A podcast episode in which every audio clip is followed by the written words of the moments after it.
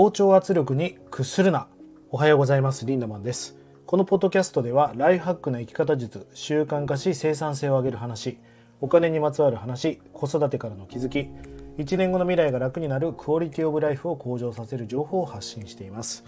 え今日も福福福岡からお届けしているリンダマンでございます。え今日はね同調圧力についてちょっとお話していきたいなと思うんです。同調圧力とは何かというとですね集団における意見や行動において多数派に合わせるように仕向けるための無言の圧力のことを指します。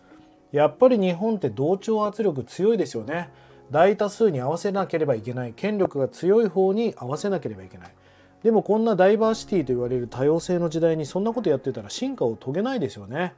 やっぱり日本は海外に比べると同調圧力が強いなと思います。まあ、同調圧力が強いと感じる理由がいくつかあると思うんだけど、まあ、一つはやっぱり文化による圧力ってでかいですよね。日本というのは島国であり、まあ、そういうなんか地隣の隣接した国との交流とかがなかったわけですから、まあ、そういう文化的な要素は非常に大きかったと思います。あとはあうんの呼吸みたいなさその心を通わせてなんぼみたいな、まあ、そういうコミュニケーションみたいなものがその配慮がなければいけないみたいなまあ、これが強すぎるっていうのも一つの理由だと思うしあとは空気を読めみたいな。2007年にね KY 空気が読めないという言葉が流行語になりましたが、まあ、まさにそれと同じようにね空気を読まなければいけないという暗黙のルールがある、まあ、これも協調性を重視していて和を乱すものを排除するという傾向につながっていくんではないかなと思っています。まああの同調圧力が強い人にはやっぱ特徴がありましてまあ例えばさその仲間外れを嫌う。それ嫌よね。俺だって嫌よ。まあ、だからこそその力が強い方に流れていく、えー、大多数の方に流れていく。そんな傾向があると思いますしあとは抜け駆けされたくないとかね、えー、他人の自由を許したくないとか。さまざ、まな理由があると思います。あ自分で責任を負いたくないっていう人もいますよね。だからこそ数が多い方にもかまけてもう多数の方多数派のに行こうと。いう人もいるんじゃないでしょうか。あとは固定概念に縛られてる人も多いよね。うん。あとは正義感が他よりも強い人とかまあそういった人たちが同調圧力に強いと思うんです。まあこの国は本当強いなって思うし俺嫌いなんだよね。むしろ反対に行きたいタイプなんです。まあ例えばこう子供の時にさ中学生ぐらいの時にみんなが白いポロラルフローレンの靴下を履いていると一人だけショッキングピンクを履くみたいな。かっこいいかどうかよりもいかに目立つかみたいな。もうオートクチュールじゃないけど人と一緒が嫌だと思ってるタイプでしたね。まあ僕らの時代ではそんなやつはあんまりいなかったんだけどまあ僕最終学歴小学校なんで中学校もログに行ってませんから、まあ、ちょっと変わってたわけですよ。でも大人になってなんか面白いやつらっていうのは子供の時からそういうふうに同調圧力というか大多数に行くのが嫌な人たちが多かったと思うんですよね。じゃあ逆に同調圧力に屈しない人っていうのはどういう人たちなのかっていうのをちょっとね今日は考察していきたいなと思うんだけどまずあの大きなメンター理解者がいるってことですよね。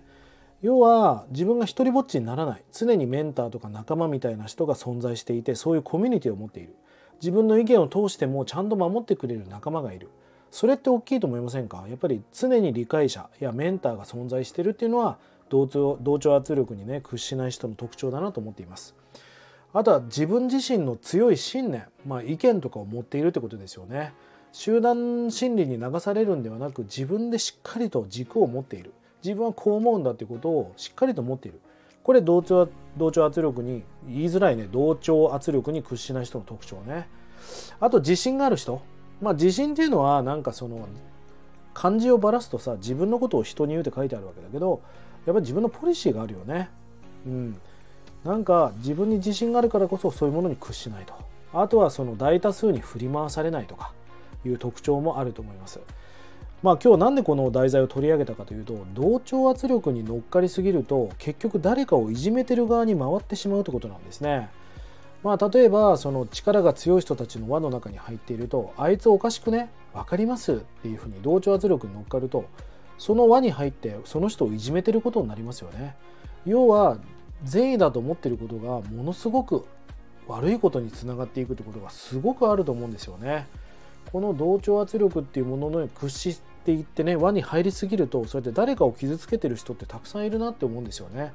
やっぱり自分が思う信念自分が赤だと思うんだったら赤青だと思うんだったら青。そういう屈しない自分の中の軸自分の中の信念自分の中のポリシーそういうものをやっぱり確立していくということが人生ですごく大事なことだと思いますから、まあ、僕たちは日本人なんでわびさびとかそう空気を読むみたいなこともあるけどやっぱり自分の軸を持って同調圧力に屈しない。そういった意思を持つということがこれからのイノベーションこれからのライフハックにとって重要だと思いますのでぜひ皆さん意識してみてくださいね、え下の概要欄に LINE オープンチャットの URL を貼っております、え参加されてない方はぜひ参加してください。取り上げてほしいテーマやお題なんかがありましたら気軽に DM コメントしてください。それでは今日も素敵な一日をリンダマンでした。まったね